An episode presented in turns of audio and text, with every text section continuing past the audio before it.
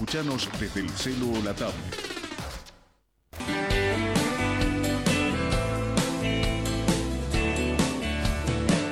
Un día más para contar lo que es necesario decir. Pasó un avión y deslumbró las luces de la gran ciudad. Todos vivimos sin comprender lo poco mucho que de hacer. Hay recuerdos que a veces nos hacen mal. Guardo fotos en el placar de una temporada en el amor. Todo lo que pudo ser, la verdad es lo que es. Todos vivimos sin comprender lo poco mucho que hemos de hacer. Hay recuerdos que a veces nos hacen mal. Esto siempre será así, melancolía que otra vez, porque ido bastante. Yo no sé qué quieres de mí, tal vez yo haya sido un farsante en un ventanal azul. Los ojos de este amor del lugar en esta canción. Le dicen basta al dolor. Un camión recolector es la estrella en esta función.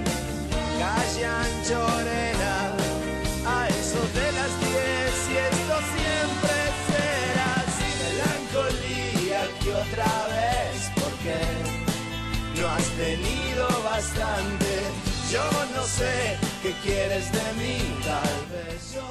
Hola, hola, buenas tardes, ¿cómo están? Como todos los martes estamos aquí en De hacia ustedes con Nancy. Nancy 10. Nancy 10, la 10. Nancy 10, ¿qué tal? Buenas tardes, hermosa tarde Eso hoy. iba a ¿eh? decir, estaba esperando su, Sí, sí, su tengo un, pronóstico, un reporte, tengo un reporte de tren hoy, ¿eh? En un ratito se lo cuento. Bueno, le damos la bienvenida también a, a Johnny, nuestro, nuestro operador, sin el cual eh, a Johnny le dicen pulpo. Ay, ya, me asusta un poco eso. No, ¿eh? no, no, pero si la observás va bien, viste que este, eh, en el grupo de la radio está es conocido como el pulpo Johnny y bien ganado que tiene ese apodo. Eh, bueno, cuente su sensación ferroviaria. No, una cosilla así como muy, muy. No sé si sutil, pero había una mamá joven con un nenito y parece que el nene le estaba pidiendo un caramelo, ella estaba pelando un caramelo y le dijo: Así no se pide, pedímelo bien, le dijo, ¿no? Bárbaro, me encantó, porque el nene le dijo entonces, mamá, me das el caramelo, por favor, le dijo ella. Yo estaba pegadito a ellos, ¿no? Eh, ella muy linda, muy arreglada, el nene lindo, se lo veía también cuidado. Bueno, le, le explicaba cómo había que pedir las cosas, que me encantó. Bueno, cuando el nene terminó de comer el caramelo, dijo, ¿lo tiro? Por el papel. Sí, tiralo, le dijo la madre. Dije, dije, arruinaste todo. Dije, ¿qué pasó? Por favor, pero faltó el detalle de Y me reía, me puse a reír, no le dije nada, porque dije, va a decir esta vieja acá que me viene a controlar. Pero el nene tiró el papel al a suelo. controlar, no, a terminar el círculo de- educacional. ¿Qué sé yo? Me dio una cosita porque el nene tiró el papel al suelo. Bueno, nada, una No, anécdota. está bien, bueno, pero sirve como tanto por favor y gracias. Claro, digo, a También veces- está la otra parte. ¿no? Claro, claro. es Una pavadita, pero no es una pavadita, un papel al piso. Lo que pasa que es una pavadita en ese nene, pero un papelito, una pavadita de cada una de las personas que Claro, van en el claro. tren, quedamos tapados de Sí, pavaditas. exactamente. Y así nos va. Bueno, em, saludados todos y explicar la sensación térmica que siempre nos pasa a Nancy y su experiencia ferroviaria. Y le damos una pregunta. ¿Qué tenés que hacer el 29 de enero a la noche? Ay, 29 de enero, ¿no? Como falta mucho. Yo te lo aviso con tiempo para que después no me digas, no, mira, Ya estamos en el Viste que ya- 23 en ese momento. Y bueno, pero viste que ya estamos en julio. Sí, tiene razón. Ya estamos fui- en las vacaciones de invierno. Cuando empezamos el programa no habíamos pasado ni Pascua. No, pero aparte fui a pedir un turno médico y me dieron para dentro de tres meses, así que es, es válido, es válido. Es válido que yo ya le estoy avisando, tú tiene que Ya lo agendo. No sé si tenemos que pasar la noche ahí. Ah, ah, me gustó. Y porque hay que ver el resultado. ¿Está hablando de un té de embarazo? ¿De qué está hablando? No, el té de embarazo ahora se hace en tres minutos. Hay, eh, es para ver si una después puede quedar embarazada. Porque bueno, es un tema de amores, leyendas, mujeres y fantasmas. Me anoto, me anoto enseguida. ¿Como fantasma o en la parte de mujeres? Y las dos cosas. Sí, no para joder, como fantasma Sí, está sí, bueno. Bueno, todo esto que estamos hablando, mujeres y fantasmas, leyendas y violencia de género, es la última obra de la señora Dietrich Aguilar. Y nosotros nos quedamos copadas con la historia esa de Felicitas Guerrero y sus vuelos ahí por la zona de Barracas. Eh, muchas gracias por estar con nosotros, Dietrich. Eh, muy bienvenida y bueno, contanos qué es esto. Bueno, muy buenas tardes, gracias por la invitación. Realmente me encanta la radio, me encanta venir a visitar a, a gente que hace tanto por la cultura y bueno, y venir a compartir que me den este, la bienvenida por el nuevo libro. Eh, este es un segundo libro de los cinco que tengo que sigue la línea de, compilación de todas las, todos los relatos que se cuentan en la zona o en diferentes lugares de Buenos Aires relacionados con las leyendas urbanas, ¿no? como se, suele hablar ahora. Y bueno, este, quizás pareciera algo eh, digamos, este, muy en boga en, en, estos tiempos de hablar de mujeres y vincularlas con fantasmas, porque la primera parte del libro está vinculado con una serie de relatos contados en primera persona de apariciones femeninas, fantasmales femeninas. Y bueno, hay, hay un montón de historias. Hay, eh, hay abuelas salvadoras, hay eh, eh, señoritas enamoradas de los dueños de casa, hay este, lamentablemente asesinatos y como bien, como bien lo llaman y sabiamente lo llaman la gente del campo, hay almas en pena, ¿no? Dando vueltas, que son este, probablemente estén relacionadas con mujeres que en vida este, vivieron muchas cosas, ¿no? Eh, y este subtítulo de Leyendas y Violencia de Género tiene que ver con, bueno, este, este movimiento que hay ahora, eh, feminista, que defiende los derechos de las mujeres, pero que por sobre todas las cosas eh, ha salido primero el tema de la, defender a la integridad física de la mujer. Y bueno, como en cierto modo cuando los chicos leen, porque quizás los adolescentes estén destinados a, a leer este tipo de, de, relatos porque les gusta, les gusta el género, les gusta, sí. eh, quizás vuelvan esta mirada del que tenemos del siglo XXI, de, de, empoderar a las mujeres, de defender a las mujeres, de cuidar a las mujeres, de darles el lugar, eh, de, eh, un, un, un, lugar igualitario, ¿no? Entonces, este, quizás esto de, de, mujeres y violencia de género eh, no sea algo tan eh, disociado, si podemos hacerle mirar a los chicos que estas almas en penas, estos famosos fantasmas de mujeres que aparecen en determinados lugares, como por ejemplo Felicitas Guerrero, que es muy conocido por, por todos, en Argentina al menos es muy conocida por todos, eh, estas mujeres en vida eh, han, sufrido violencia de género, ¿no? en su biografía han sufrido violencia de género, porque si bien era una cuestión de la época, casarla con un señor de 51 años cuando ella tenía 16, eh, su papá, que se, Carlos Guerrero, que se digamos, ganaba el puesto de administrador de la fortuna de Martín de Álzaga al darle la mano de su hija. Eh, esto posibilitaba que, bueno, que, que, digamos, este... No había elección para nada, o Claro, sea. un papá ambicioso que, que pudo, eh, que tenía eh, muchas hijas, pero que tenía a la más linda del- de, de la, de la Argentina, decían, ¿no? Porque, bueno, todo pasaba por Buenos Aires, como, como sigue pasando hoy, ¿no? Entonces, este, tenía una hija muy bonita, muy bonita. Todos, O sea, que estaba como cotizada. entonces, claro, una chica Cotiza- joven. cotizaba en hectáreas.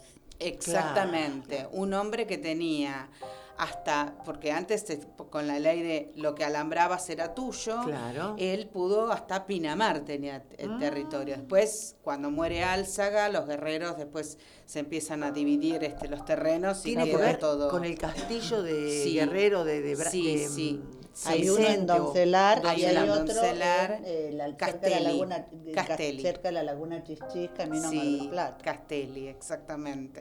Bueno, ahí justamente, eh, digamos, eh, una mujer que decía en vida, eh, ella, ella se casa, tuvo un niño con Álzaga, Félix de Álzaga, que a los seis años se muere de una enfermedad, de la peste que había atacado a, Buenos ¿no? Aires, exactamente.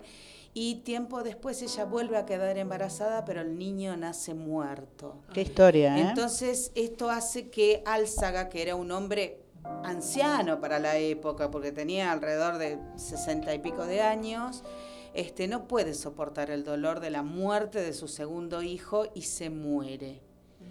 Así que ella finalmente se queda viuda, rica Joven y estanciera. estanciera, como la película, porque era joven, era la más codiciada porque era hermosa, eh, rica y digamos, ella en el, al momento de la muerte de Álzaga, ella tiene el castillo en Castelli. Ella el castillo de Doncelar no lo llega a conocer. Ajá.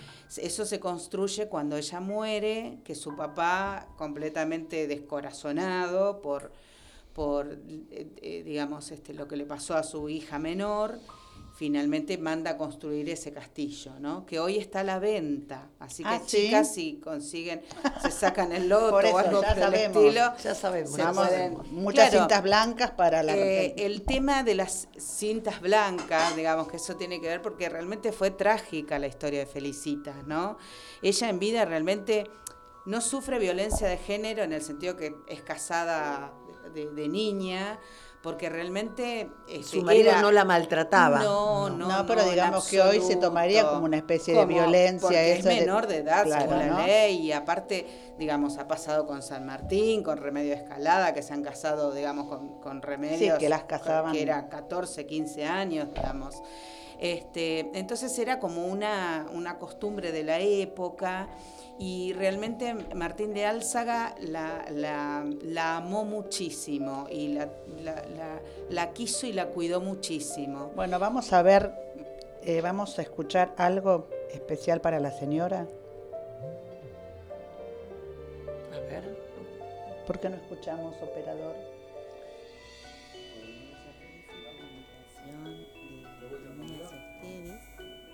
Programa radial que con tanto espíritu creativo llevas adelante.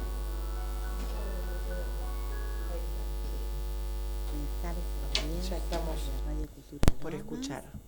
Muchas gracias Ceci por la invitación de a mí hacia ustedes.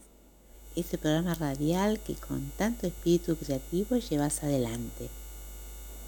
Y en esta ocasión tengo el privilegio de acompañar a una escritora a quien admiro profundamente, no solo por su calidad profesional, sino también por su grandeza espiritual.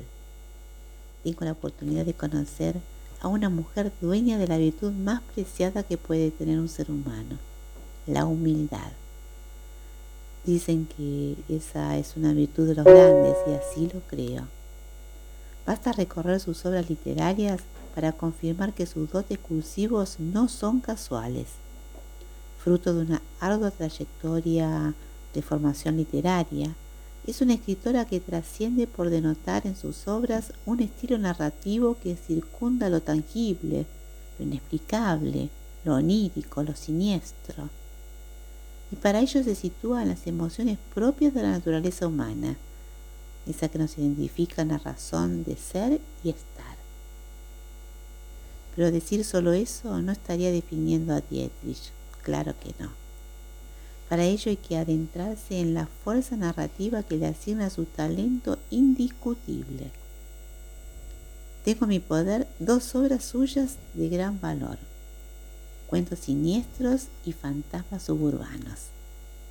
Cada una de ellas con su impronta narrativa que atrapa al lector y lo lleva a lugares impensados, desde los lugares comunes hasta abordar la liturgia de la quimera.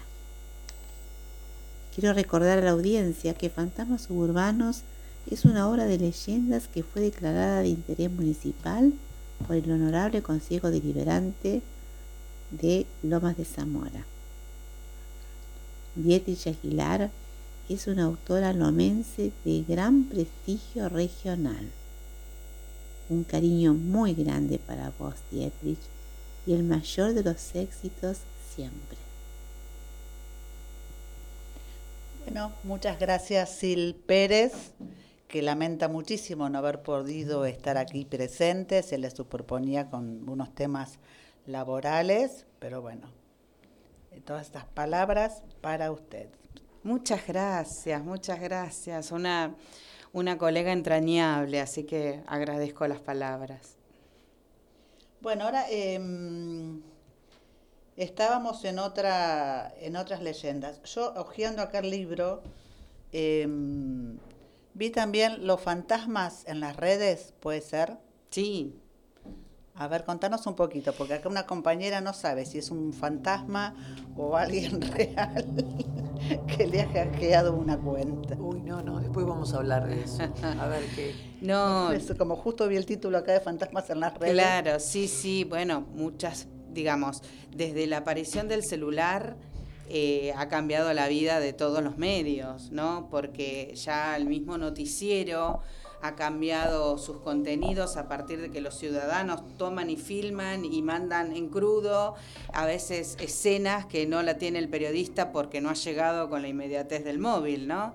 Así que, digamos, eh, los chicos tampoco, los jóvenes tampoco conocen el potencial en cuanto a eh, sonido y visualización, ¿no? Cómo esta, este celular puede captar tantas cosas que el ojo humano no lo puede captar. Mira. Y muchas veces ha pasado, muchos sabemos de fotografías donde aparecen figuras que El uno aura, dice, ¿no? Dicen algunos. o, o caritas directamente, o figuras. Como que hay aplicaciones también que, que hacen superposición de fotos y podés Claro, encontrar. ese es, ese es el peligro que, Claro. que tiene estas cuestiones, ¿no? Del avance tecnológico.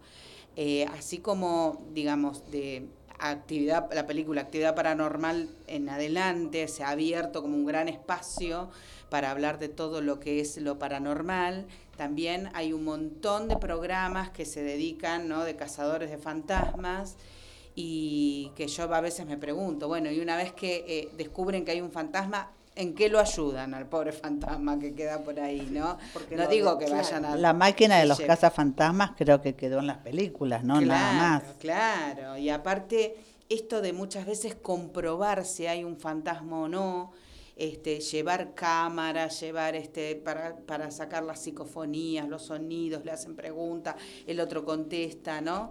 Y estas cuestiones donde muchas veces este, hay como una felicidad porque van a un, a un hospital abandonado y, y- y salen felices porque... Como vos decís, es eh, como, es una, un notición, es algo que nos llama la atención, que nos Claro. da curiosidad, pero queda pero ahí, queda no ahí, se resuelve ¿no? Y ninguna- aparte el- la atracción de decir, ay, le pregunté y me dijo, te voy a matar. Y entonces este, el fantasma me dijo eso, quiere decir que está y están felices por el testimonio obtenido. ¿no? lo que Entonces, pasa es que eh, el te voy a matar es lo que uno supone que te va a decir un fantasma. claro, entonces más allá de lo que, de lo que, de lo que pueda decir, yo, yo miro mucho los programas este, en, canales medianamente serios, ¿no? Como Discovery, All History, que pasan algunas de estas, de estos programas de cazadores de fantasmas, solo se quedan en eso, en ver si hay fantasmas o no. Pero esto de los fantasmas en redes pasa muchas veces como gente que atestigua, gente que filma por ahí alguna cosa que, que pasa. Algo este, anormal que algo con- anormal. claro. Yo, yo eh, tengo muchas cosas para contar, pero por ejemplo, un alumno eh, que he tenido hace unos años me dijo que él en, en su casa, un día vino el- un primo de Mar del Plata, se sentó en un sillón y le dice, sacame una foto. Entonces él le saca la foto a su primo. Y en la parte de atrás del, sillón termina el comedor y empieza como otra habitación completamente abierta, separadas por un arco. Y, se, y él me dice, ¿qué ve, profe, en la foto? Y se veían unos pies colgando, como si fuera alguien en pijama, pero o levitaba o estaba colgada de alguna manera. Entonces me dice, no, lo que pasa es que esa casa era de mi tía y mi tía se colgó ahí en esa, en esa habitación. Y cada tanto cuando yo saco fotos, sale la foto de ella todavía colgada. Por eso se ven los pies en el aire. Ay, qué impresión. Claro. Entonces, eh, digamos, él, que no fue con la intención de sacar fotos a un fantasma, como de cada tanto hay como una representación o una aparición donde ella se sigue mostrando muerta, ¿no? Por alguna razón.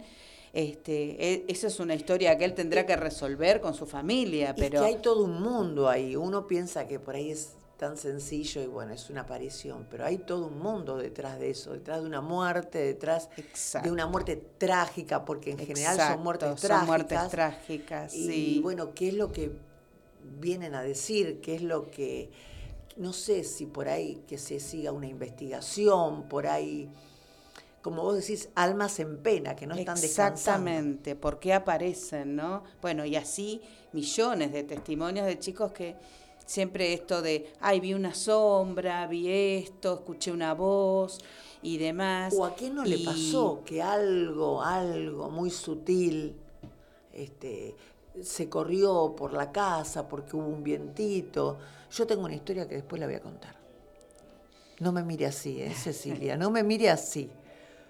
Ahora se la aguanta. Sí, bueno, ahora le- entonces le voy a preguntar. Ay, perdón. no. Sí, no, no, y estas cuestiones de cómo muchas veces en las redes sociales hay de todo también, ¿no? Hay muchas veces cosas inventadas, pero Claro. cómo, cómo a veces a partir de, de, de los testimonios de la gente, de fotos eventuales, de filmaciones eventuales, eh, se puede este, captar eh, a, a- a seres que no, que no son de este mundo, ¿no? Por decirlo de algún modo. Yo también soy muy respetuosa porque cuando uno va a hablar de estos temas, de, Claro. de los fantasmas y demás, me preguntan, ¿sos parapsicóloga? ¿Sos, sos vidente? Eso te iba a preguntar, No, Beatriz. claro. Contanos cómo empezó tu... tu- Sí, no, esto, esto, yo creo que estas historias es como que me atrajeron desde siempre y, y lo enfoqué por la temática de los fantasmas, porque nosotros de, de- de- de chicos teníamos eh, la televisión que empezaba en un determinado horario y a otro determinado horario se terminaba, no había más transmisión, no había cable, no había Claro. Netflix, no había nada.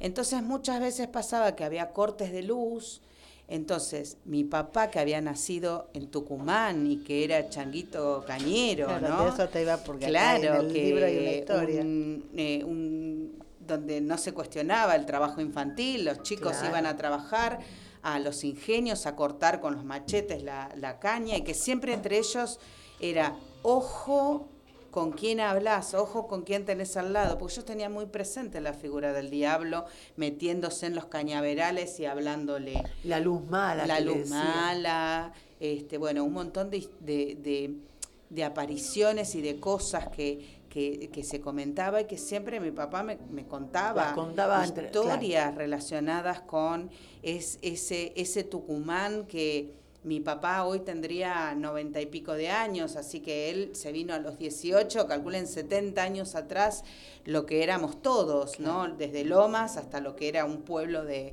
de Tucumán.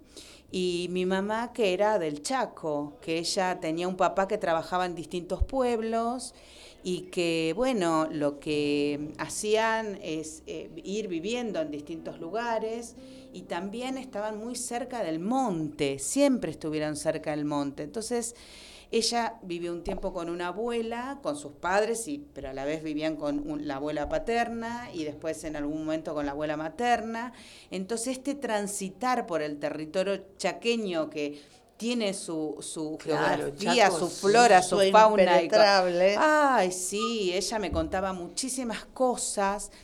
Y yo creo que eso es lo que, lo que a mí me gusta transmitir, el entretenimiento, porque si bien a los adolescentes, todo esto empezó con- en, en una clase de, de literatura donde llovía y me cayeron los cuatro alumnos más terribles de, de todo el planeta. me imagino. Que creo que la madre vino con un este helicóptero y lo bajó al hijo así en plena lluvia, uno vino con bote y lo trajo y lo dejó.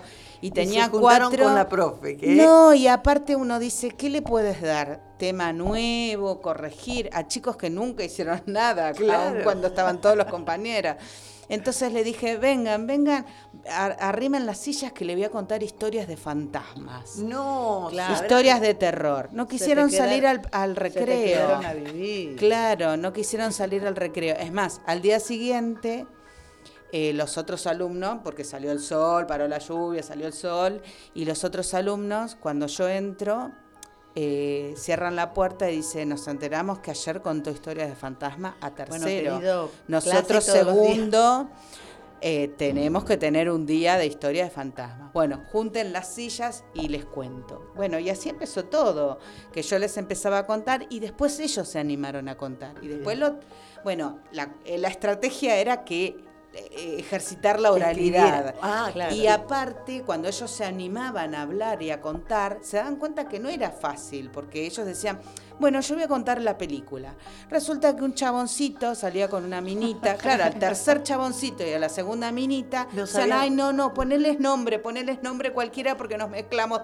Claro. Y era Claro. rearmar su decir para poder contar la historia. Entonces no era fácil hablar, no era fácil contar. Entonces ahí se daban cuenta de la importancia de la oralidad. ¿no? Qué bueno. Así que bueno, así empezamos con. Y después empecé a compilar, porque yo hacía narrativa breve. Eso, perdóname, en un secundario. Eso en un secundario, sí, sí, sí, en- en- hace 30 años atrás cuando Pero empecé. mirá los títulos. La tentación, la tentación tiene cara de mujer. Guarda. Mujeres que lloran y aman. Piedra libre. no me acuerdo cuál es. Así que bueno, un montón de, de- de historias y después me doy cuenta que con el, el, que al principio, como decía, no hay, no hay, este, no había celulares en el, en el año 90 no había celulares. Entonces los chicos contaban historias, a mí me llamaba la atención determinadas historias, las copiaba en un cuaderno. Después estaban los cassettes, porque Los estaban antes los cassettes claro. De los periodistas que eran chiquititos, que Sí, tenían grabadores de 15 periodistas. minutos por cada lado, hasta que después pude, digamos, acceder a una casetera y, Y grabarlos. eh, y grabarlos, y que ellos también grababan, y, y grababan programas en, en, en- en la vieja radio lomense, Claro. y ahí grababan un programa que salía los sábados a la noche, o, o creo que era un viernes a la noche, a las 11 de la noche ellos grababan y llevaban y escuchábamos en silencio y tocaba el timbre y era como si no tocara. Claro. Porque todos seguíamos y, y- y realmente venía el preceptor y decía, ¿están en prueba? Porque había un No, silencio no, no, y era todo una- una- ta- tal cual, tal cual. Se crea un clima este, maravilloso, la verdad que. Así que bueno, este, después me fu- fui dando cuenta que había leyendas locales, Claro. que eran leyendas de acá, hasta que bueno, después con el tiempo, este, Claro. Empecé, empecé este, porque bueno, yo escribí el primer eh, libro, que ahí lo mencionaba Silvia, eh, Cuentos Siniestros, que salió en el 2003, y en el 2010 salen Cuentos Siniestros 2.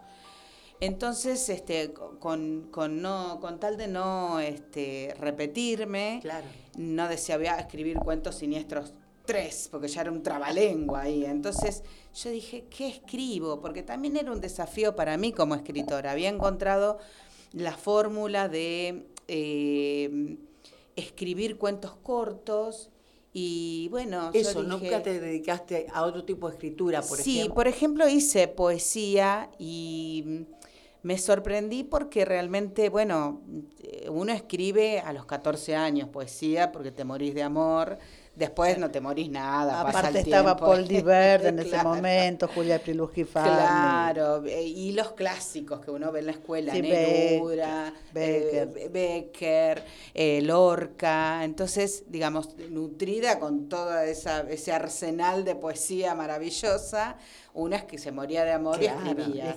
Pero el tema es que cuando uno después ve la vida de Becker y que el tipo no lloraba y escribía los poemas, sino que era milimétrico todo lo que él este, lo armaba con maestría. Todo, es más o ¿no? menos lo que ahora se dice, ¿no?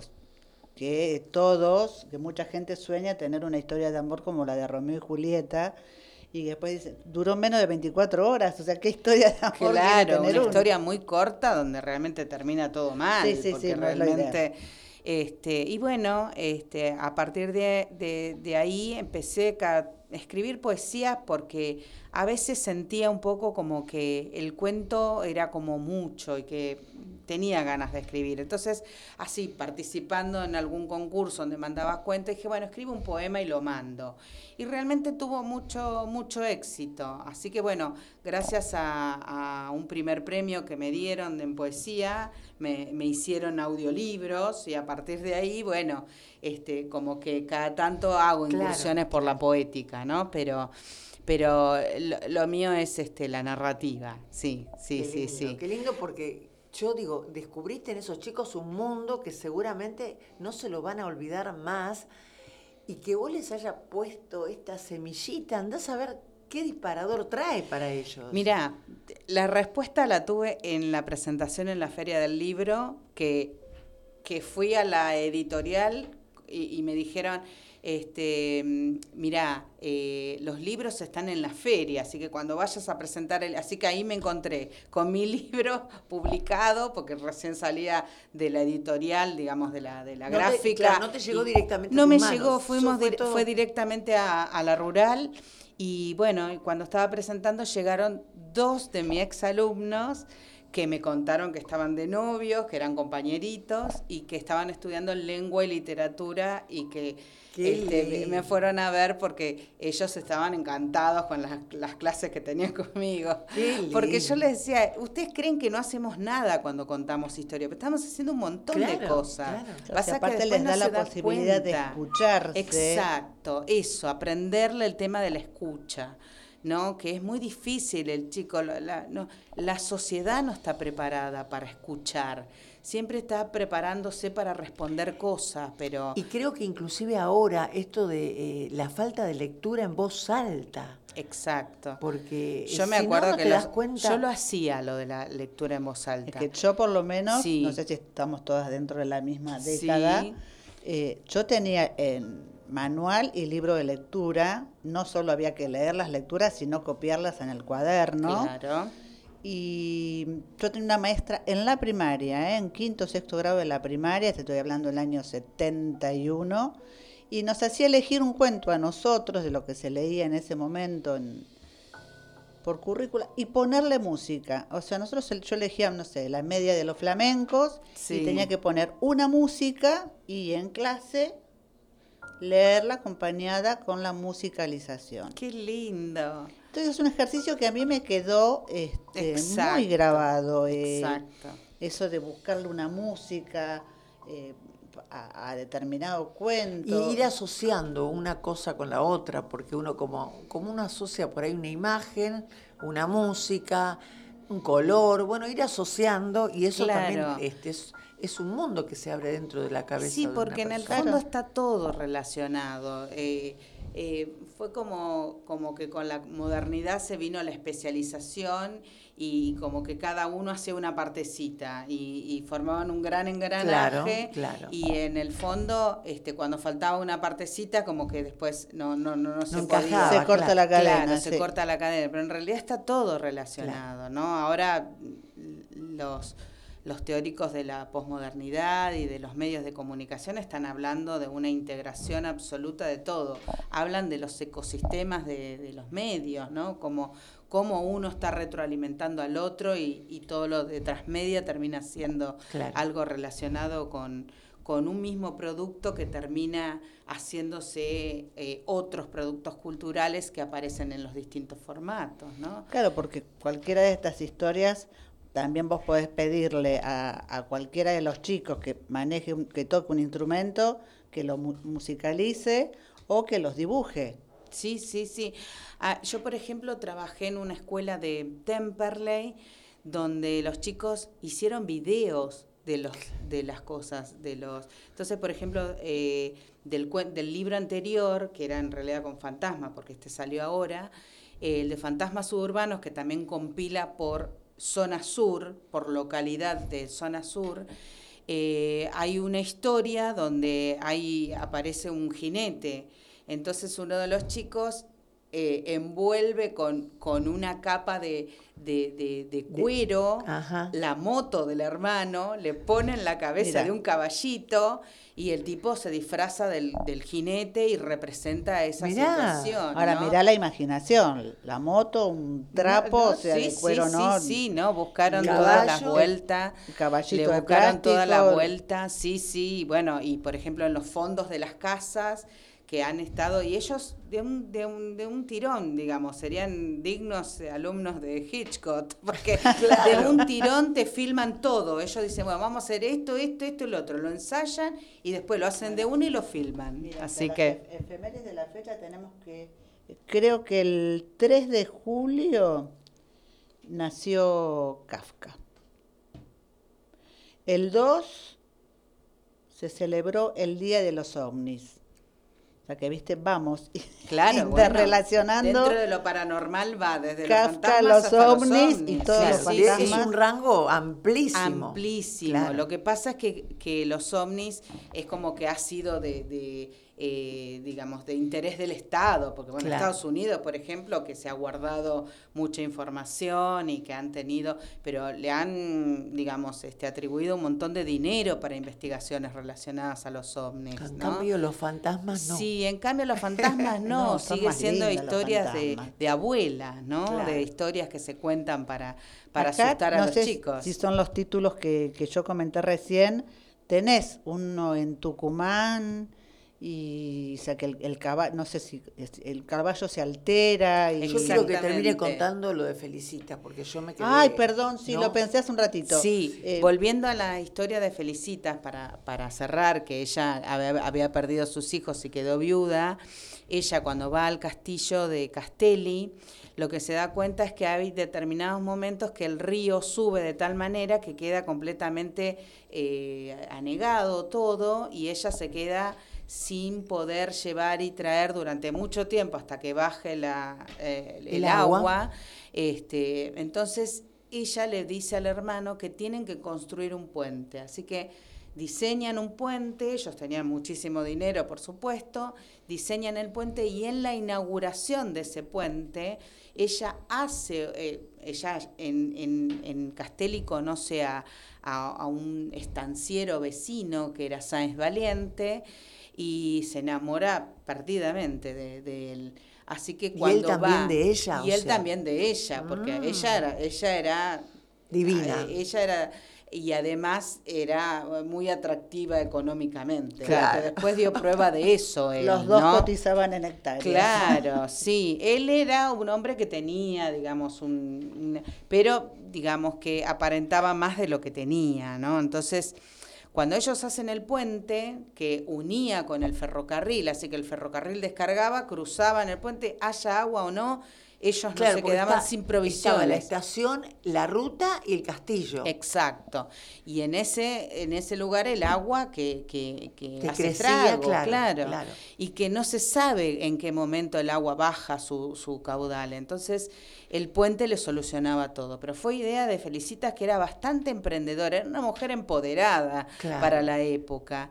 Y bueno, ella se enamora de él a pesar de que Enrique Campos, tengo entendido que es el primo de las Ocampos, de Enrique Mm. Ocampo, Ah, mira. este, mm, de Victoria eh, y la De hermana, Silvina. este, y de Silvina. eh, Enrique Ocampo estaba enamorado perdidamente y él pensaba que al quedar viuda, eh, Felicita se iba a casar con él, porque él era una familia bien de Buenos Aires. Así que, bueno, ella en lo que hoy es la Plaza Colombia, antes, ahí por la calle Montes de Oca, antes estaba la casa ahí de los guerreros. Eh, y en, ese lugar ella hace una fiesta y aparece Enrique eh, y le dice que ella no, no se va a casar con nadie porque le dijo voy a hacer inaugurar el puente y voy a este, hablar públicamente de mi noviazgo con Sáenz Valiente. Uy, Así claro. que él le dijo, no, no, vos no te podés, yo te compré el vestido de novia de Europa, te lo traje. Y, Claro, y él le dijo, claro. bueno, le dijo ella, pero soy yo la que decido. Muy Así que no, lamentablemente era una época también, creo que este, a veces las, las desgracias cuando tienen que pasar pasan, ¿no? Él, él fue armado, eh, Enrique, y cuando hablan a solas en el comedor, el- ¿Fue armado que a la inauguración del puente? es- o, eso pasa en Buenos Aires, Ajá. no en Castelli. La- eh, en Plaza Colombia, que es ahí donde estaba la casa, que se hace la celebración, eh, Felicitas tiene una charla a solas con Enrique. con él? Porque él vino mm, y estaba desesperado porque se había enterado y dice, Felicitas va, a presentar la mano de su novio con el que se va a casar. No, voy y voy a hablar con ella. Así que hablan a solas. Felicitas muy tranquila porque ella sabía muy bien lo que estaba haciendo. Así que decide este, decirle y le dijo que no, que no iba a hacer. Entonces ahí él, En- Enrique le dice, bueno, si vos no te casás conmigo no te vas a casar con nadie. Una y mil veces te voy a matar, le dice. Entonces saca el arma y como estaban a solas hablando, el hermano, eh, uno de los hermanos más chicos de Felicita y el primo, que tenía, creo que, no sé si 14 o 15 años, tratan de meterse por, el ventanal porque O sea, se sabían habían que dado algo y- ah, podía llegar a pasar, porque era un hombre este contra hombre. una mujer. eh, Claro. Era un hombre que estaba enloquecido, enfurecido, que venía con muy malos aires. Entonces, bueno, cuando ella eh, se da cuenta que él le, le apunta con el arma, ella se da media vuelta y trata de escapar. Y mm, tiene mala suerte porque en esa época se usaban vestidos Claro. antiguos y ella se enreda el vestido en, en las patas de las sillas. Entonces, cuando él le dispara, el primer disparo no es mortal, así que le dispara en el hombro. Pero cuando ella está en el piso, él la remata, que le dispara cerca del pulmón y de, de- de hecho eh, eh, lo que se dice en las crónicas de la época es que le, le- pulveriza una de las vértebras con el disparo y ella agoniza el 29 de, jun de, perdón, de enero este, y muere al día siguiente, el 30 de enero. Eh, a todo esto hay una versión oficial que es que Enrique se suicida, pero lo que confiesan hoy los eh, descendientes de los guerreros es que estos chiquitos lograron entrar y Lo en mataron el ellos. shock que tenía eh, logran sacarle el arma a, a Enrique y que el chico de 14 años le dispara y lo mata. Entonces, por supuesto que después eso se arregla, porque cuando llega el padre de Felicitas la ve ahí disparada, de- casi muerta, el, el joven eh, Ocampo también muerto, este, llega el comisario y le dice, bueno, mira, si el chico fue el que lo ajustició, eh, Claro. guarden el arma, porque el chico va a ir preso eh, y es chico. Guarden el arma, guárdenla para siempre en algún lugar. Este, Ocampo se suicidó. Y vamos, yo voy a decir esa versión. Y esa fue la versión que estuvo durante muchos años Claro. eh, circulando por Buenos Aires, ¿no? Y bueno, finalmente dicen que al año, acá comienza la, la historia fantasmal de, de Felicitas, ¿Ella cuántos Ella- años tendría ahí cuando muere? 24. Uy, claro, muy jovencita. Muy sí. jovencita. Yo estaba sacando la cuenta de los, los partos. Claro, no, si ella se casó a los 16, Claro. tuvo sí. al nene de 6, más el otro bebé que después lo pierde, son 8 años prácticamente, así que tenía 24 eh, cuando, cuando murió. Y mm, en honor a, a- a ella hacen la iglesia Santa Felicitas, pero no porque Santa Felicitas fuera eh, canonizada como santa por el Vaticano. Es más, la iglesia no pertenece ni al Vaticano ni al Obispado de Buenos Aires, sino que, per- que pertenece al gobierno de la ciudad de Buenos Aires, porque ellos mandan a hacer una iglesia maravillosa, hermosa, pero que en el hall de entrada a la derecha está la estatua de eh, Félix de Al- eh, Martín de Álzaga y del lado izquierdo está Felicitas con Félix que eso es, es, eh, muy difícil encontrar figuras civiles Claro. en la entrada de una iglesia. Entonces, mm, durante mucho tiempo estuvo manejado por la curia, pero con el tiempo los descendientes de los guerreros lo dieron a la ciudad de Buenos Aires. Así que la reta es el encargado de la, de la iglesia. Ahí no se casa nadie, por las dudas. No, no, Claro. claro. Está habilitado para casarse ¿sí? porque tienen sacerdote que, que dan Pero claro, misa, no. pero nadie se quiere casar. Y, al, y en el primer aniversario de, de que mandan a construir esa iglesia, en el primer aniversario, muchos vecinos que se quedaron con, con esa iglesia nueva que todos iban a ver, pero que bueno, que la iluminación del, del barrio no era como para estar hasta la noche, sí les llamó la atención que había entre las sombras al costado, no del templo, sino fuera del templo, en la Sí. parte de los jardines que tiene un enrejado, se escuchaba llorar a una mujer y muchos que se acercaron a ver vieron a una chica vestida de blanco con la espalda ensangrentada y los cabellos sueltos. Entonces eh, empezaron a decir, volvió Felicitas, porque está penando de amor.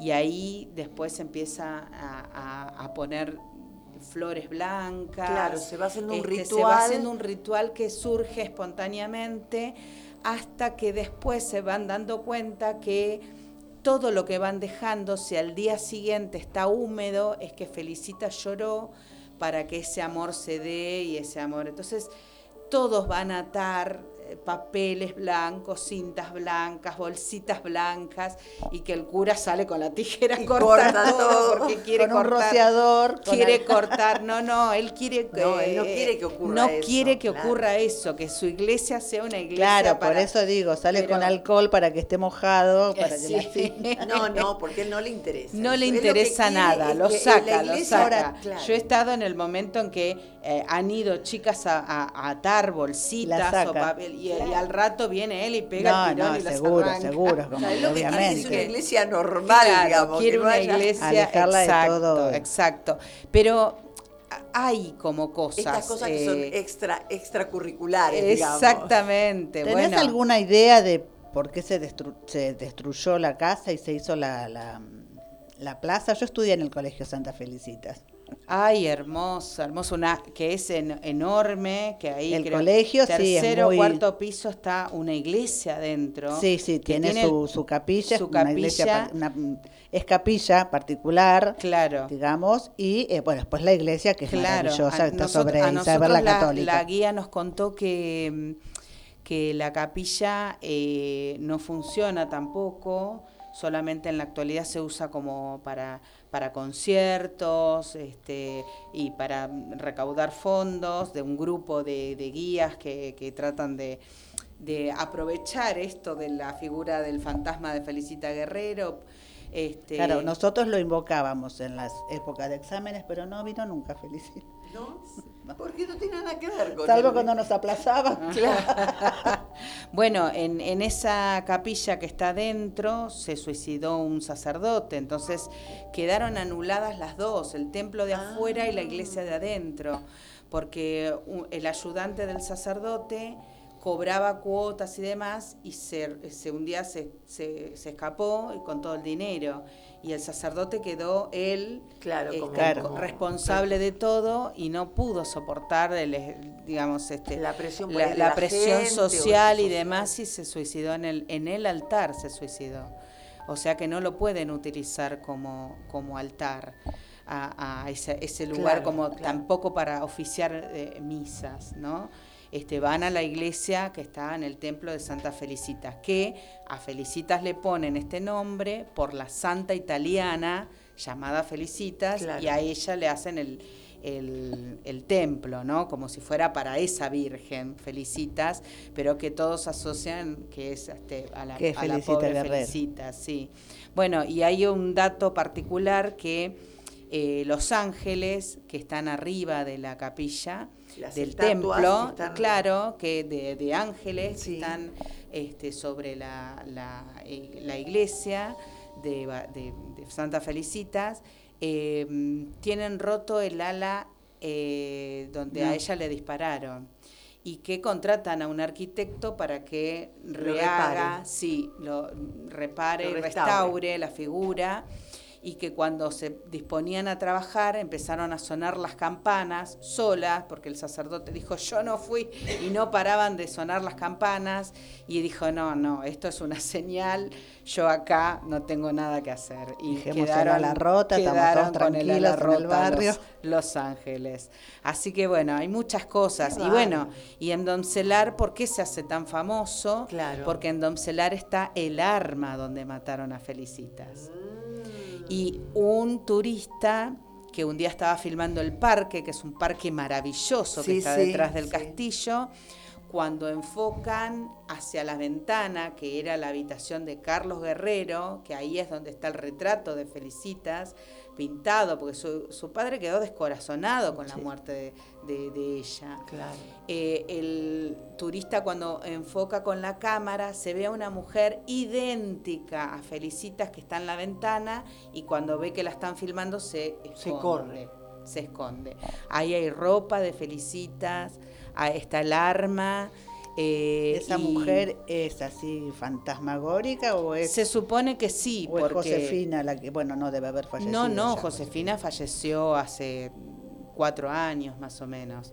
Y mm, Josefina, eh, ¿quién sería? Josefina es la sobrina nieta de los guerreros, De los ¿no? De, Felicitas. Claro. Porque es- van, van los descendientes de los hermanos, Claro. ¿no? Y ahora quedó el, el sobrino, nieto, Niet- tataranieto de, de Guido, creo que se de- llama. de Josefín, de, este, de Felicitas. Y bueno, realmente este, les, les cuesta mucho mantener un, un castillo de esa de ese tipo y bueno, la gente, por ejemplo, de Bransen, porque Doncelar son muy poquitas cuadras la localidad, Claro, muy sí, chiquita, sí. está entre San Vicente y Bransen. Bueno, la gente de Bransen, por un montón de cosas que han visto ahí en ese lugar, no van nunca. Entonces yo haciéndole un chiste, porque pensé que, que porque él decía, no, acá fantasmas no hay. Y yo le digo, pero si pide un delivery, ¿usted ¿lo recibe? No, ni de noche ni de día viene nadie.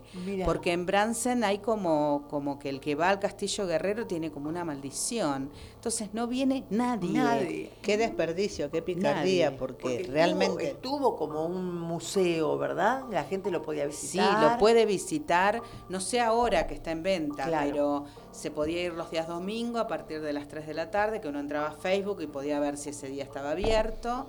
Sí, Se sí, hacía- entrabas por orden se- de llegada, se por armaban un- los por grupos. sí, se- hay una tranquerita ahí que Mm. al lado está una casa que venden productos artesanales y atrás está la, la mm, hay una parrilla y la señora que atiende es dueña de la parrilla era la que le hacía la comida a la abuela, que le decían a Josefina. Josefina. Y ella decía que la abuela le decía, y que todos decían, bueno, es producto de su vejez, que por ahí no, no, no deliraba en absoluto, tenía una lucidez hasta el último día. Y le decía, yo quiero que vayas arriba porque Felicitas está arriba. Felicitas no va a bajar, le decía la abuela a la cocinera.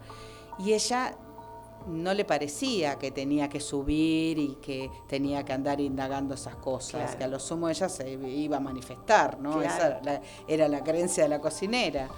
Este, pero bueno, a nosotros nos pasó de, de haber filmado con mi esposo, cada uno con sus celulares, en los subsuelos, que está todo completamente vacío, que están limpiándolo, refaccionándolo, y nosotros mirábamos y no veíamos nada, pero grabábamos con el celular las imágenes eh, de las paredes y demás, y se nos cruzaban globitos blancos que según los fotógrafos son los orbes, ¿no? que son como entidades de energía que está circulando. Y nosotros le preguntamos a la cocinera, ¿quién, es, quién vivía ahí abajo? No, había esclavos, a pesar de que se abolió la esclavitud en Qué 1872 tenían Claro, esclavos, porque claro. si no, ¿cómo hacían trabajar y mantener todo eso? Así que bueno, es, es una historia maravillosa la Qué de lindo, recontra entretenido. Yo me quedaría toda la tarde, te Sí, sí, digo, sí, ¿eh? sí, sí, seguimos hablando así. Bueno, y en la tapa, la tapa la diseñó mi esposo, nosotros queríamos hacer este como alguien y Ah. terminó saliendo Felicitas. Nosotros queríamos hacer una mujer con sangre para, para que sea atractiva la- a la- Claro, la y tapa y- terminó saliendo Felicitas. Claro. Cuando él la diseña, eh, yo había pensado en otras tapas, y cuando él la diseña, me dice, "Mm, no me sale el disparo, porque él es diseñador, entonces con los Claro. lo, lo hace y no le salía, y me dice, me parece que así quedó bien. Y yo le dije, Cuando la quiso viste, salir ella, Claro. felicitas. Y sí, por la historia que contás, es como que, no digo que supera las otras historias, pero es una historia como con mucha fuerza. Y esto que estás diciendo también de, de los pañuelos blancos y de esta cosa que también se pide, cómo se va formando después eh, de la historia, nada, este, pedacitos, yo digo que se van, este, son como, se de- van desprendiendo cositas que, bueno, pueden terminar y la gente por ahí le hace bien. Esto que vos contabas entonces del 29 de, de enero tiene Era que ver por con esto. el día de la fiesta Claro. que recibe los disparos y que ella empieza a, a agonizar y Claro. termina su vida, ¿no? En- al día siguiente, a la Bueno. madrugada del 30, finalmente muere. ¿Y Pero qué va a ocurrir entonces ese día? Ese día dicen que mucha gente espera eh, la llegada, la madrugada del 30 de enero, De enero. porque la ven a ella, la ven cada tanto, no aparece siempre, pero la ven. Incluso un día la vieron en, el- arriba en la terraza del colegio, la vieron a una mujer de blanco caminando por el, la cornisa, La del cornisa. caminaba y caminaba, claro, no era época de que las, las familias tuvieran cámaras fotográficas en sus casas, Claro, claro. como para fotografiar, porque no está documentado. Es lo primero que yo pregunté si estaba documentado en algún lado y me dijeron que no, que todo era, y aparte eran cosas que no se contaban en los diarios, ¿no? Esto apareció el fantasma de, no, eh, no era Además, algo que el- se quería. más allá de los pr- problemas o circunstancias que tuvo el templo, también el colegio pertenece a una congregación de religiosas que cuesta aceptar, o por más que sea verídico y aunque estuviera documentado, es como que las hermanas a lo mejor, no digo hoy, pero cuando yo estudié ese tema está prohibidísimo. Hablar, por supuesto, por supuesto. ¿no? O sea, como es, es raro que, que- que- que asuman o que acepte una, un- una congregación religiosa esa historia de, de- de fantasmas y de, Claro. y de cosas. Sí, sí, sí. Y aparte es un tema que, que, como ella dice, ¿no? Todo se va como ramificando y aparecen cosas.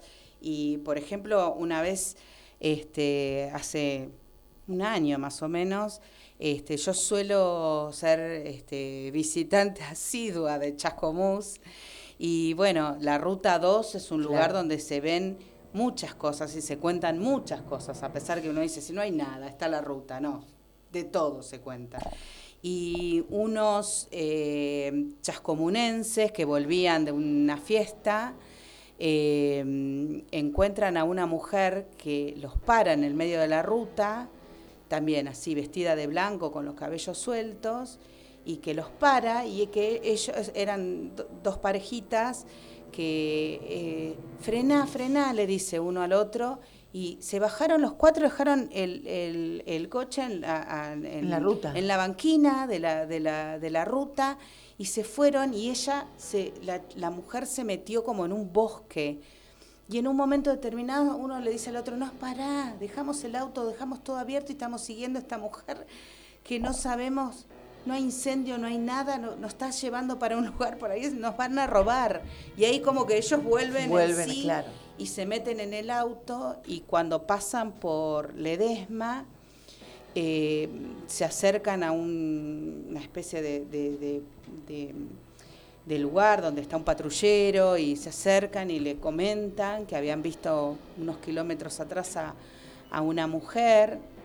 Ah, le dice el, pa- el- el policía. Ah, ustedes también la vieron, porque todas las noches paran todos a contar este, que, que hay una mujer de blanco que se para a- a- hasta ahora nadie la siguió, pero dicen que es la guerrero que anda por ahí. Mm, Así que claro. está entre la llorona, eh, que también Claro. es una figura que aparece Claro. en las rutas, en los caminos y demás, y por la zona este, felicita a Guerrero. Qué bárbaro. Qué historia, hermosa. Historia, ¿eh? sí, sí. Lo que pasa es que la de Felicitas no es que sea más, más importante que las otras, porque vos contás dos o tres también muy fuertes, de caballos que no quieren seguir o que empiezan a brincar, eh, porque hay una señora sentada en un tronco. Sí, pasa sí, que esta es la más, primero que sucede en Buenos Aires, donde todo se difunde más. Y donde se conoce, se conoce, se el con- se conoce la, La historia, leyenda. la Además leyenda. tenés Se conoce el, la el leyenda. castillo de Doncelar, que se ha vendido como, como hotel, uno pudiera pasar el fin de semana, este, con, pensión completa, el de Castelli también, eh, que era el castillo Bellavista de Guerrero, y entonces, y los que anduvimos por barracas, o, o los que andan hoy, eh, tienen la iglesia ahí, el colegio detrás, bueno, sobre todo la iglesia es lo que... Sí, sí, sí, sí. este, entonces como que un- la leyenda está ahí nomás, uno pasa por la puerta de la Exacto, leyenda. exactamente, exactamente.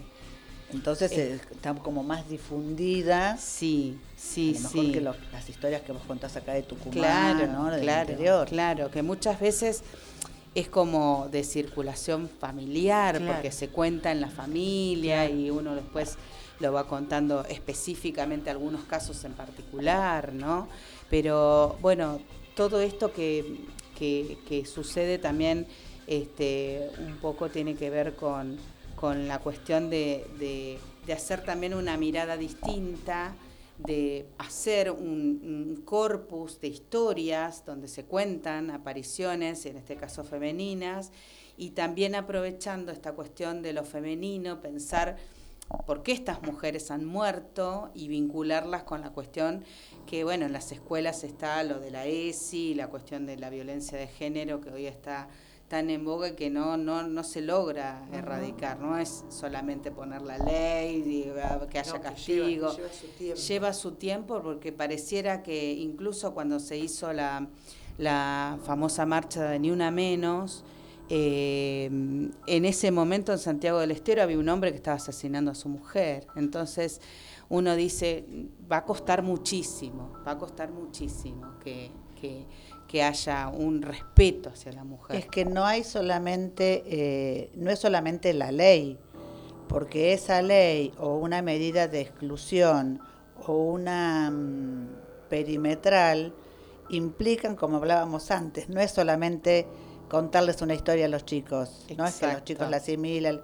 Y acá es lo mismo, o sea, es la ley que haya jueces, fiscales, policías dispuestos a aplicarla, eh, que haya lugares donde eh, pueda recurrir esa mujer con sus hijos, que haya lugares donde puedan detenerse a esos hombres. Hay un montón O sea, de son cosas. un montón de cosas, Un montón porque de instancias que ¿Cuántos casos vimos de perimetrales que no se respetan y No. nadie controla No. eso? Y que terminaron Y- mal realmente.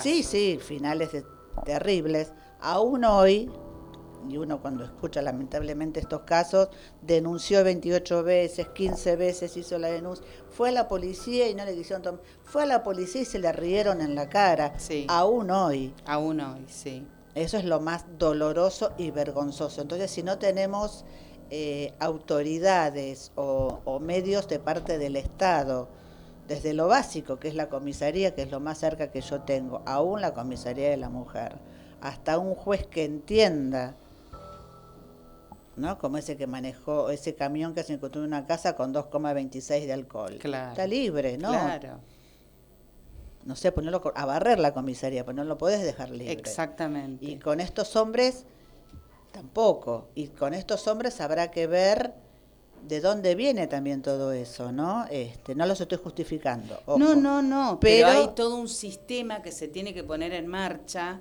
y que se cumplan todas las instancias para que, eh, digamos, este, esto sea constante, ¿no? De- Sí, sí, de- sí, que empiece a circular, o sea, que se empiece a formar los engranajes Mm. y después funcione toda la rueda como, como corresponde, porque bueno, se dice en la mayoría de los casos que eh, esos hombres han sufrido violencia en sus, en sus hogares, bueno, entonces también tratarlos y también de alguna manera cortar ese, ese círculo de, de- de violencia en, en los hogares, ¿no? Y yo sigo pensando también que en la medida en que salieron los pañuelos verdes y el feminismo tan agresivo, eh, se logró más violencia de parte de los hombres. Sí. Como que la respuesta de los hombres Sí. Sí, Quedaron tan descolocados cosas, que- Claro. ¿no? Yo creo también que como todas las cosas, ¿no? Que se van de un extremo al otro, ahora tiene que venir una etapa como de más equilibrio, ¿no? Como para, para que cada uno puede pensar como quiera, pero digamos con una sociedad sí, más sentir equilibrada. también como claro. quiera, porque sea, digamos, yo en eso, eh, ahora me, me estoy acordando que ese caso de que son la mayoría son los ex. Sí. O sea, tenemos acá al señor Ocampo representado Sí. continuamente. Claro, claro. Exacto. Totalmente. Sí, sí, sí, sí. Bueno, son cosas de nuestra historia. Vamos a ver después si tendremos que hablar de, de cómo es, de los fantasmas, de otras cosas. Me interesó lo de los fantasmas suburbanos. Pero ahora vamos a dejarla descansar un ratito a nuestra invitada y eh, vamos a llamar, vamos a hablar por teléfono con Juan José.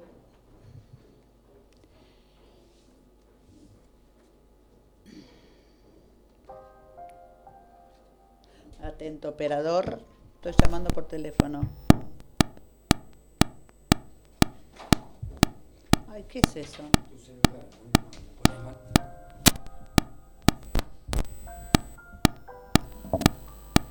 Bueno, ahora no soy yo.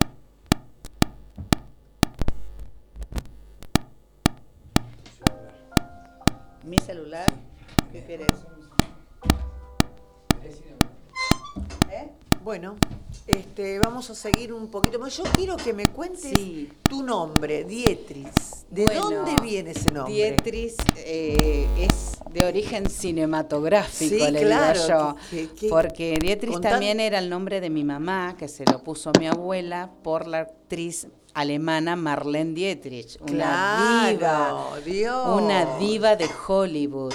Qué Así que bueno, cuando se lo fueron a anotar, este, ¿La aceptaron le o- no, no? le dijeron que lo iban a castellanizar, así que quedó Dietris. Ah, no, no, cuando yo lo vi el nombre dije, bueno, esto tiene que ver con ella. Sí, y a mí me lo pudieron poner porque era el nombre de mi mamá. Si no, también había hacer todo un papelerío. ¿Tu mamá es alemana? No, no, no, Ah. no, pero mi abuela amaba a Marlene, entonces a la actriz alemana, entonces todas las sus vecinas le ponían Marlene, a sus hijas Marlene, decía mi abuela, Marlene, claro. este, y mi abuela le quería poner el nombre. Entonces un señor que le estaba anotando le dijo, mire que Dietrich es nombre de varón en, en, en En. Alemania. Entonces, este, vamos a ponerle Dietrich. En vez de ponerle con S, le puso con S, en vez de ponerle con Z como Beatriz, Claro. le puso con S. Y hay otras Dietrich en Estados Unidos. Claro. Mm. Bueno, ahora sí, a ver si podemos. Vamos con el llamado entonces.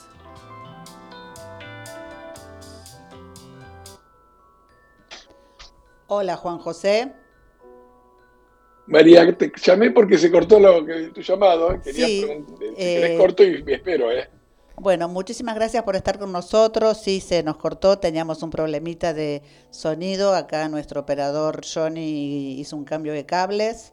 Bueno, buenas tardes, gracias por estar con nosotros y contanos qué es Tiflonexos y qué es Tifo Libros, que estamos también en esta semana del audiolibro.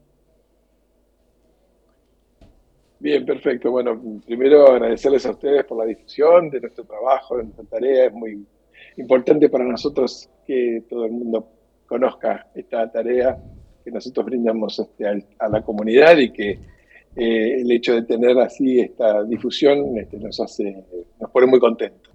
Eh, Tiflonexos es una asociación civil de Argentina, sin de lucro, y tiene eh, entre sus servicios la biblioteca Tiflo Libros, que es la primera biblioteca digital eh, eh, para ciegos de habla hispana. La biblioteca es de, acceso libre para cualquier persona que no puede leer los textos de la manera tradicional, convencional. No solamente para personas ciegas, sino para personas que por algún motivo no pueden acceder, como les decía, a los títulos de, la manera este, convencional. Eh, puede ser una persona, por ejemplo, que mm, tiene algún problema motor y no puede dar, la, dar vuelta a la página del libro, o una persona que tenga baja visión, o un adulto mayor que tiene algún inconveniente de leer este, el texto papel, bueno, puede, tiene, tiene la posibilidad de acceder a nuestra biblioteca. En estos momentos este, estamos arriba de los 65.000 libros ya digitalizados y listos para leer. Bueno, fantástico. Eh, la verdad que es bueno, muy, muy interesante la, la obra que ustedes hacen, muy interesante esa em, biblioteca virtual de la que tengo el agrado de pertenecer, colaborar y leer. Pero bueno, contanos qué otras cosas hace Tiflo, porque sé que tienen muchas cosas, tienen un bar, tienen un, una Sí, sí, sí, cocina. eh, El- la, la pandemia hizo que, como en todos, en todos, muchas personas tuvieron que quedar en casa, pero la biblioteca, los servicios de la biblioteca siguieron funcionando y se nos eh, agudizó la, la- la imaginación como para poder abrir la, la biblioteca a todo el mundo. Estos usuarios que yo les decía, esta biblioteca está, está libre y de acceso a, a todo el país, a todo el mundo. Entonces tenemos usuarios en todos lados y el hecho de que la pandemia nos tenía todos dentro de la casa, abrimos un bar virtual, por ejemplo. El bar virtual hizo que nos podamos reunir eh, usuarios, participantes de la biblioteca, en- con alguna actividad en común. Por ejemplo, un taller de cocina o una charla informal que nos pueda hablar de, algún, de discapacidad o de accesibilidad o una charla con algún profesional que nos pueda este, dar algún, algunos consejos de, de cómo manejarnos por la vida. Eh, ese bar hizo que nos manteniese en aquel momento tal, tan complicado este, mantener juntos y, y conectados, que era lo más importante. Eh, el bar lo seguimos funcionando, lo seguimos abriendo porque es ahora que eh, este, eh, tenemos esta vinculación con otros usuarios de otros países, este, eh, hacerlo presencial, lo podemos hacer, pero este, el hecho de tenerlo abierto así para todos los países esta hace que bueno, eh, podamos con- conocer también las realidades de cada uno de, las- de los usuarios de la biblioteca en las diferentes, en las diferentes regiones. Eh, Tiflo también tiene un servicio de, de, bueno, de impresión en braille, que también no hay que dejarlo de lado. Si bien nosotros somos más tecnológicos, usamos la tecnología para poder acceder a la, a la lectura. Eh, las personas ciegas, le cuento a tu audiencia, pueden leer a través de diferentes métodos de accesibilidad que tienen los dispositivos electrónicos. Por ejemplo, un lector de pantalla. Pero también está lo básico que es el braille y nosotros también tenemos un servicio de braille a pedido mm, por si alguna persona necesita requiere esos servicios, los, puede, los puedes contratar. Eh, después tenemos que se están volviendo a, formar grupos para hacer actividades recreativas locales, salidas grupales, donde podamos hacer alguna tarea que sea turística o que sea este, de interés general, por ejemplo, visitar algún museo o de alguna, algún lugar recreativo. Eh, esto estamos tratando de empezar desde poquito con la presencialidad, volver a estas, a estas este, salidas este, grupales que son muy buenas porque ahí es donde se juntan muchas de los servicios de Tiflo. Nosotros ponemos este, la iniciativa, los usuarios ponen su presencia y los voluntarios, que son una parte muy importante, el voluntariado de Tiflo Libros es muy importante, nos asisten en las cosas que nosotros necesitemos para poder hacer una, actividad así, una salida grupal.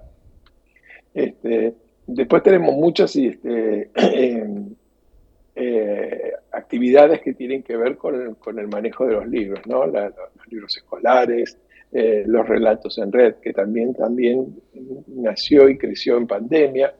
Muchas personas este, no saben o no pueden acceder a la biblioteca a través de los medios este, electrónicos. Entonces, si no lo pueden hacer, nosotros les acercamos eh, relatos que están grabados con voz humana, pero con de, la mano de, su, de la voz de los voluntarios que eh, hacen esas obras este, son cuentos o relatos cortos, y nosotros los, enviamos vía WhatsApp directamente para que no tengan que acceder a la biblioteca directamente. Eso también todos los días reciben un, relato, un cuento, para que la gente eh, pueda despuntar este vicio de la lectura de todas las maneras posibles, a través de la biblioteca, a través de los relatos que se enredan, y ahora con la nueva iniciativa que estamos, este, gracias al Tratado de Marrakech, poder acceder, acceder a otras bibliotecas a otras instituciones de todo el mundo y tener, por ejemplo, los audiolibros grabados por voz humana, por ejemplo. Es un servicio que está exclusivamente este, dirigido a, usuarios de la biblioteca, pero que estén residiendo, residiendo en, la, Argentina. Eh, todo este bagaje de cosas que hace Tiflo Libros es en posa de derecho que tenemos todos a la lectura, ¿no?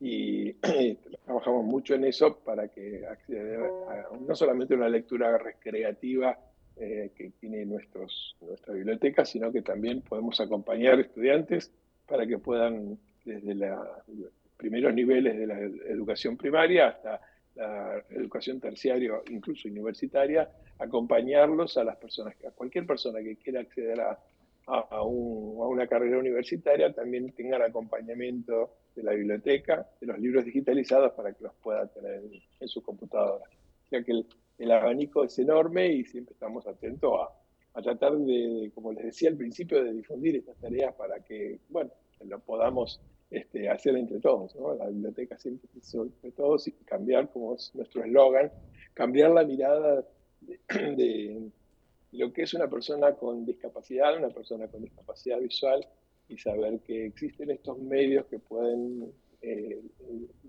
llegar a, por ejemplo, a esto de la lectura, ¿no? que, es, como decía, es un derecho inalienable.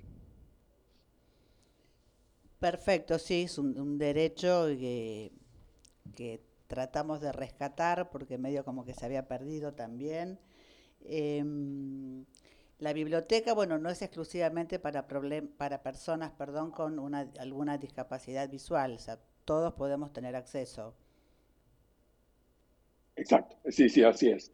Eh, nosotros nos fuimos dando cuenta que si bien esto nació como un emprendimiento, eh, una iniciativa para personas eh, con, este, dificultades visuales, este, Em, se amplió el rango para cualquier persona que no pueda acceder a la lectura convencional. Entonces nos dimos cuenta, por ejemplo, sobre la marcha, que una persona que tiene dislexia eh, no tiene problemas, no tiene eh, dificultades visuales, eh, puede leer con la vista, pero leyéndolo con la vista no, no completa el texto. Si lo hace a través de la lectura, si alguien le leía el, el texto, lo comprendía mejor. Entonces, eh, eh, en ese caso estaban, o, si era un niño, los padres o los docentes que le tenían que leer en voz alta el texto para que lo pudiese interpretar. Entonces, eh, aunamos los esfuerzos y dijimos, bueno. La biblioteca, ustedes están en la avenida. De pantalla le puede leer. Ay, perdón, se, se medio como que se fue la voz, pensé que. Eh, eh, te decía, la biblioteca está, ustedes están, Tiflo está en la Avenida Belgrano, al 1600, en Cava. En la ciudad de Buenos Aires, al 1600 de la Avenida Belgrano, este, a unas cuadritas del Congreso Nacional. ¿Cuál es la dirección exacta? ¿Y la biblioteca es solo de acceso virtual o alguien puede ir a, ahí a la Avenida Belgrano? Nosotros tenemos ahora presencialidad, pueden venir a visitarnos, la dirección exacta es Avenida Belgrano 1670, estamos en el sexto piso de esa dirección, pueden venir a visitarnos, eh, si bien el acceso es este, virtual, de hecho nosotros tenemos usuarios en todos los continentes, eh, pueden pasar a, visitarnos en, cualquier momento, nuestro horario de atención es desde la mañana, eh, también para la compra de algunos productos, por ejemplo, pizarra, punzones, bastones, bueno, las cosas que nosotros a veces necesitamos para poder este, escribir o leer. Eh, el horario está restringido hasta las 4 de la tarde, pero con, gusto los recibimos aquí en nuestra sede también, ahora que podemos, que tenemos las puertas abiertas nuevamente. El horario me dijiste hasta las 16. Eh, Aquí hay eh, una narradora muy buena y una escritora que nos ha estado contando unas historias tremendas, tremendas porque ha estado hablando de fantasmas y, leyendas. Em, ¿De qué manera podemos colaborar? ¿Cómo nos podemos sumar? ¿Podemos mandar nosotros?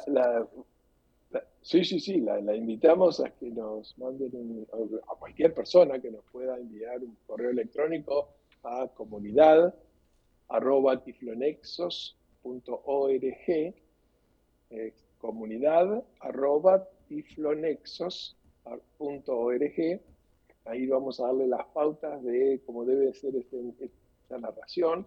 Nosotros recopilamos esa grabación voluntaria que hace el usuario, el, voluntario, lee un cuento a, su expresión, ¿eh? un cuento, un relato corto, y nosotros lo difundimos vía WhatsApp. Esos audios quedan ahí perenne para siempre eh, y eh, aporta el voluntario su voz y le va a llegar este, a nuestros usuarios que reciben estos relatos en red todos los días es una, es una de las tantas maneras que se puede colaborar. Se puede colaborar este, con el voluntariado, que también desde la página www.tiflonexos.org, ahí tienen todos los, los datos como para que si alguien se quiere sumar para nuestras, como les decía antes, tareas recreativas o el voluntariado para asistirnos en tareas deportivas, ahí también se puede se pueden sumar en la corrección de libros, por ejemplo, que también eso es importante. Nuestros textos se digitalizan y a veces tienen errores que trae el, escáner que lo digitaliza y necesitan la adaptación o corrección de voluntarios. Así que ahí tenemos también un gran ejército de personas que nos colaboran en que los textos que después se suben a la biblioteca estén en condiciones de lectura. Y ahí hay toda una mano muy fuerte del, del voluntariado. ¿Es Tiflonexos con eh, S final o Tiflonexos? Con S final, sí. Tiflonexos con S final. De paso le cuento que es Tiflon. ¿Quieren, quieren Eso, sí.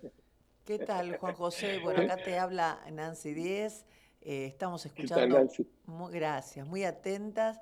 Interesantísimo lo que contás. Y pensaba, qué lindo, ¿no? Que queden grabadas voces de tanta gente que cuenta, como, como acá la escritora que tenemos adelante, que no, no sé si nos vamos a ir de la radio, mira lo que te digo, porque quedamos como asustadas con nos quedan varios fantasmas estas historias, pero es muy lindo lo que están haciendo, muy, muy lindo. yo siempre, siempre le digo a la gente cuando nos graba, tenemos voluntarios, usuarios voluntarios y voluntarios no usuarios que nos están grabando audios, estos relatos, desde Israel, desde Rumania, en español, ¿no? Pero desde un montón de lugares del mundo que nos están mandando los audios que después nosotros los distribuimos.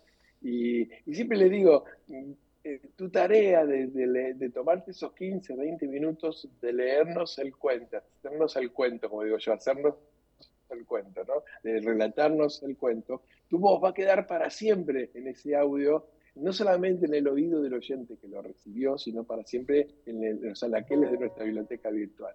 Entonces es una responsabilidad enorme, pero es grato saber que eso va a quedar así para siempre.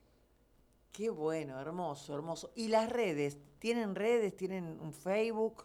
Que sí, sí, sí, sí, todo. Nos encuentran como Tiflonexos en todas las redes sociales, Instagram, Facebook, este, y desde ahí nosotros difundimos nuestras tareas. De hecho, hoy se publicó también este, esta charla que estoy teniendo con ustedes, nuestras community manager, que son mis compañeras, yo les digo así, porque son compañeras nuestras que están acá, y siempre están atentos cuando tenemos así algo, la posibilidad de poder este, difundir nuestra tarea en, algún medio, este, nos este, publicamos rápidamente para que la gente esté atenta y nos, pueda, escuchar.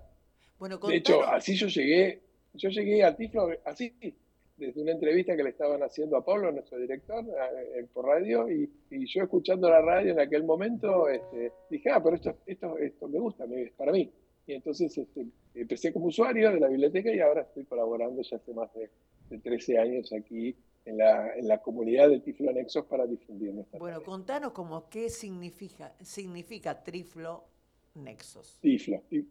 Sí, sí, eso es, es, gracioso. Yo, yo cuento todo a mí me gusta mucho el humor en las cosas que yo digo, ¿no? Pero esto está cómico porque cuenta la mitología griega, Tiflo es una isla griega en el medio del Egeo, donde los, los griegos desterraban a, sus, a las personas que tenían este, dificultades visuales.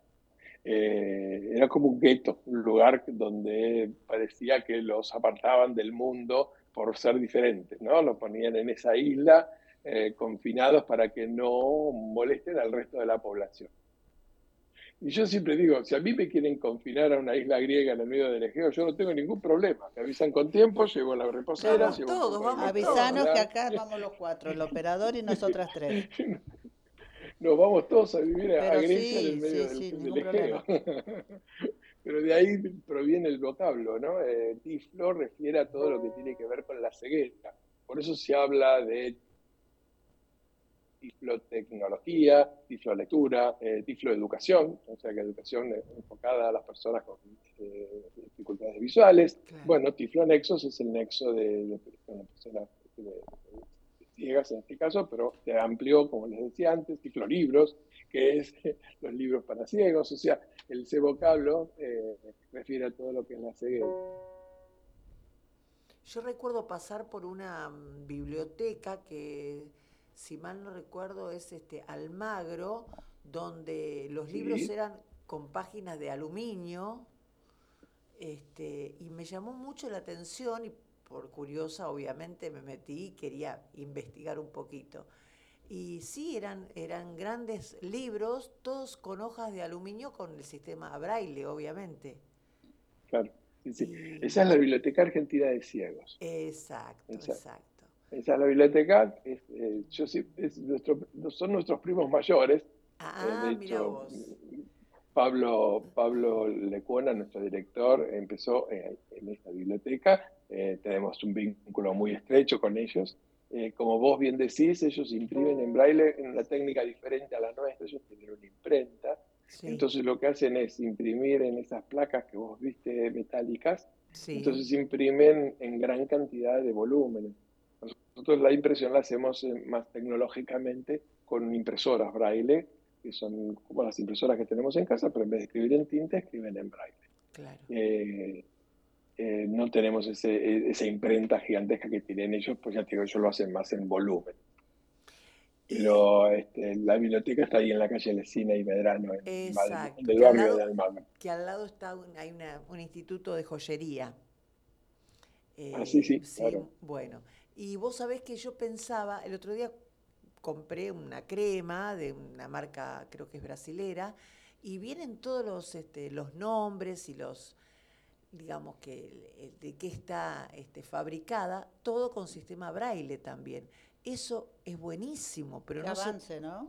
no se hacen en todas las, por ejemplo, yo estoy hablando de cosmética, pero no se hace en general y me pareció algo maravilloso el, etiquetado braille en la, medicación es, todo un desafío, porque vos tenés que, eh, en una cajita de un medicamento o de, un, de un producto, tenés que eh, colocar en braille por lo menos la información más este, La- eh, la básica, digamos. necesaria. Por ejemplo, eh, la fecha de vencimiento, por ejemplo, que sería, o el nombre del medicamento.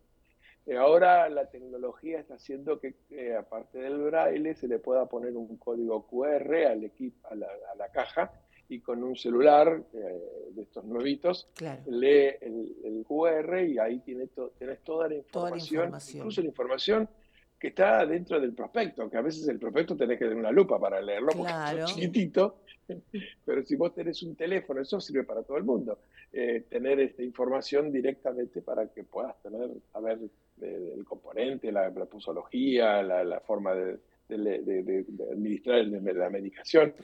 Y hay varias, este, la- varios laboratorios que nos tienen a nosotros en cuenta para, eh, primero que los asesoremos de cómo brindar esa información en braille en una cajita tan pequeña. Claro. Y, claro. es el, y cuál es el, digamos, la, lo, lo más indispensable que esté, como les decía, esto de la fecha de vencimiento.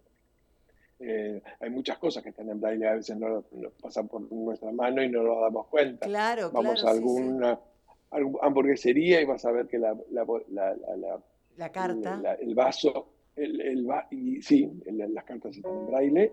Eh, los vasos eh, donde te sirven la bebida, en la tapa, vas a encontrar que también está en braille, si es eh, diet o es este, común, eso está escrito, está, este, está tipificado en braille. Eh, nosotros tenemos todo un, una, un, un espacio de señalética en braille, donde mm, pone mm, carteles donde, por ejemplo, identifique el- los baños, por ejemplo, de- del lugar Claro, claro. en braille. Eh, los hoteles, por ejemplo, cerca del picaporte de, de la, de, la, de la entrada de las habitaciones, que también esté en braille el número de la habitación, por ejemplo. O en los pasillos de estos mismos hoteles o en los supermercados eh, tenga esta señalética para que una persona que sepa braille y que pueda identificarlo. Es difícil porque eh, una persona ciega no anda tocando las, ven- la- la- las Claro, paredes a ver claro. si, hay- si existe o no existe el braille. Pero está esa referencia ahí y es bueno que esté. ¿no? Es bueno que esté y es bueno por- que se haga, más allá de que uno, porque vos decías del prospecto de un medicamento, por lo general la mayoría no lee el prospecto, salvo cuando se empieza a sentir mal, que le echa la culpa al medicamento. Pero hay, Los médicos dicen que no hay que, dicen que no hay que leer los no, no, prospectos claro, no lo tomás, si ¿no? no salta por la ventana. Si no, no lo tomás, seguramente. no lo tomás. Pero así como nosotras tenemos acceso al prospecto de un medicamento o a leer lo que dice la caja, está bueno que eh, esta gente que tiene problemas de, de visión también lo pueda tener, ¿no? O, el Claro, claro. o claro. ver el menú en una... Eso- porque si escanea el código QR, el, el menú está... Y bueno, esto del código QR lo he, lo he visto en, los, en un museo en el sur. Eh, vos llegás a la, la- la entrada de una habitación que cuenta la historia y también tenés el código QR, vos pones el celular y una voz te empieza a relatar y a contar todo. No, es maravilloso. Claro, es maravilloso porque, bueno, sí. eh, a la gente de, de Tiflo, a los Tiflo, les puede, les cuenta, el- si les, Claro. les lee el menú, esas cosas, está muy bueno. Sí, muy seguro.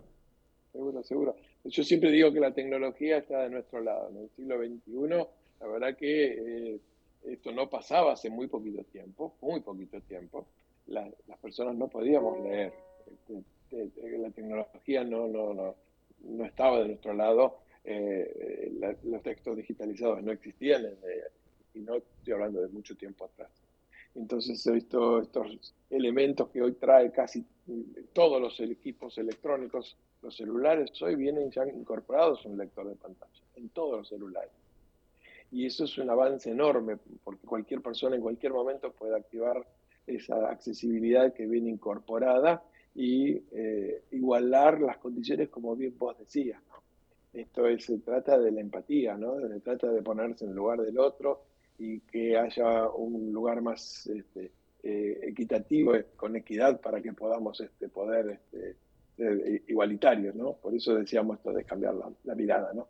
De que la gente tome conciencia de que existe esta posibilidad, ¿no?